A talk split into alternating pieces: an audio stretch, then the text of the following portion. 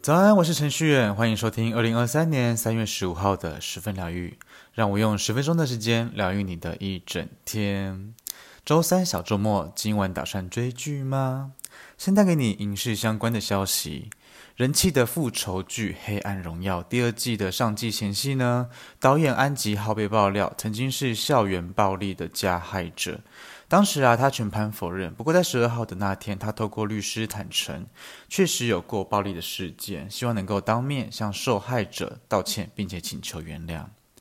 安吉浩透过律师表示呢，一九九六年在菲律宾留学时，当时交往的女友向他抱怨，在学校里面受到同学的嘲弄，他一时啊控制不住自己的激动情绪，给他人呢无法抹灭的伤痛。对此，他真心的想要为这件事件以及受伤的所有的人请求原谅。若被害者愿意给机会的话，他也想要当面的跟被害者们道歉谢罪。此外呢，安吉浩也表示很抱歉，因为负面事件引发了一些风波。从一开始有相关的报道出现，到现在正式回应，多少有一点延迟。对此，他感到很不好意思。哇，这种感觉好像有那么一点讽刺诶。施暴者如今的作品是反暴力的题材，确实面对任何形式的暴力，哈，都应该要被检讨跟付出代价的。道歉这件事情啊，或许对导演来说可能是一个开始，因为后续要面对的事情跟压力可能是排山倒海而来的。曾经也有一些影视的作品因为负面的消息而被迫下架的。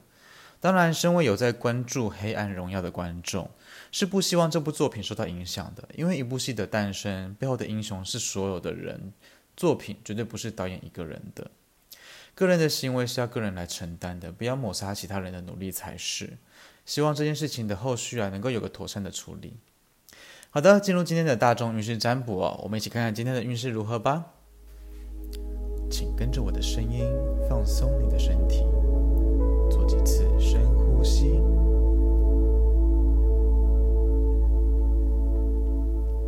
把注意力放在你的前额，想象前方有四张牌，从左到右，分别是一号牌、二号牌、三号牌、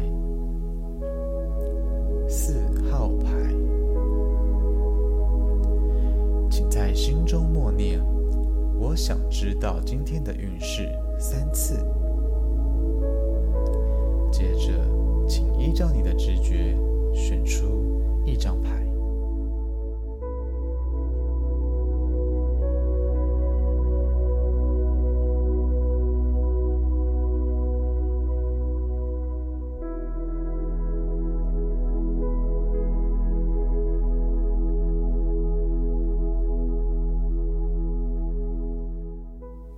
选择一号牌的朋友抽到的是宝剑六的正位。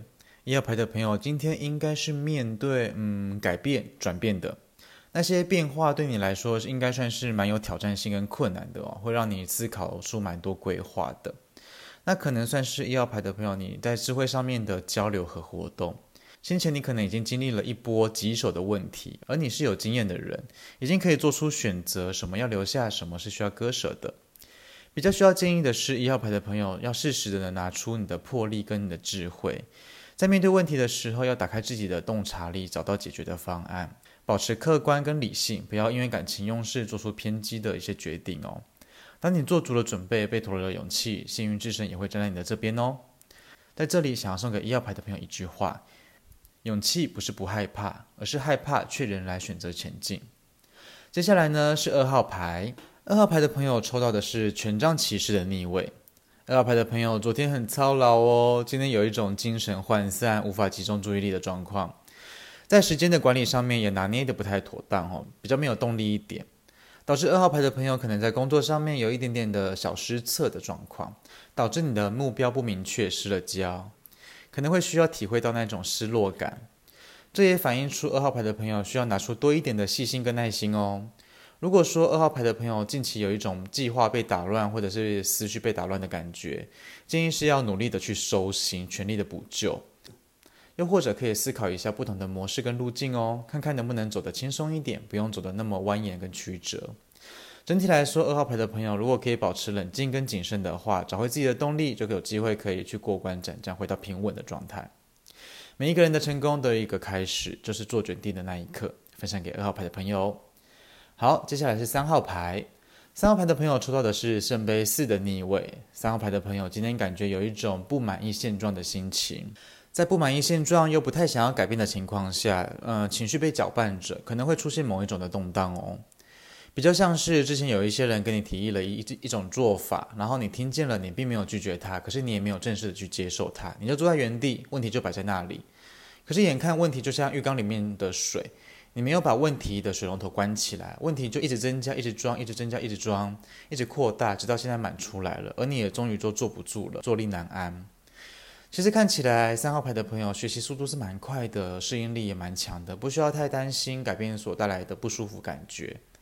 建议是不要停在原地了，机会就在眼前。如果说你接受的话，就可以面对到不同的世界，就看你要不要起身去争取喽。好，最后来到四号牌。四号牌的朋友抽到的是宝剑侍者的逆位。四号牌的朋友可能今天有一种呃沟通的课题哦，可能需要留意自我的表现状况，小心鲁莽的行为，避免光说不练的情形哦。四号牌的朋友，你是非常重要的人，所以在表达方面啊，要注意自己的语气跟态度，也要留心自己有没有表达清楚。说完之后，可以再三的向对方确认，诶，你有没有听懂我的意思了呀？之类的等等哦。传话的时候呢，要注意清晰的逻辑跟立场，避免不必要的冲突跟误解哦。那么有部分的四号牌朋友也有可能会成为八卦留言的主角，即使是一件非常小小的奈米事情，也有可能会被加油添醋变成大事的可能哦。如果说四号牌的朋友你有遇到这些状况的话，建议是先躲过这些话题，能避就避。不要正面的回应，不要跟对方呃起冲突，不要跟对方讲道理，对方是不会听的。当心会越描越黑，变成苦主哦。好，来到我们的彩虹天使卡祝福的时间，替各位抽到的是绿色的卡，对应到的是心轮，上面写着的是“我让爱布满全身，并且推及他人”。爱这个东西呀、啊，是我们基本的情感需求之一。当我们可以把爱散播给身边的人，就可以在彼此之间建立起深刻的连接。在这个喧嚣的世界里面，有时候是需要一个安静的环境去把你自己的能量跟状态顾好的。当你的状态是稳定的，别人接收到你的能量也是会是稳定的，是好的。在全部的状态都是好的状态之下，如果你愿意做一颗太阳，在你温暖自己的同时，你也在温暖了别人。你是否已经学会爱自己、了解自己了呢？来到今天的推荐歌曲，推荐给你徐若瑄《别人的》。上周日啊，我参加了徐若瑄 V's Talk 音乐庆生会，很贴心的时间设计，结束的时候刚好是晚餐时间，回到家还可以边回味边工作。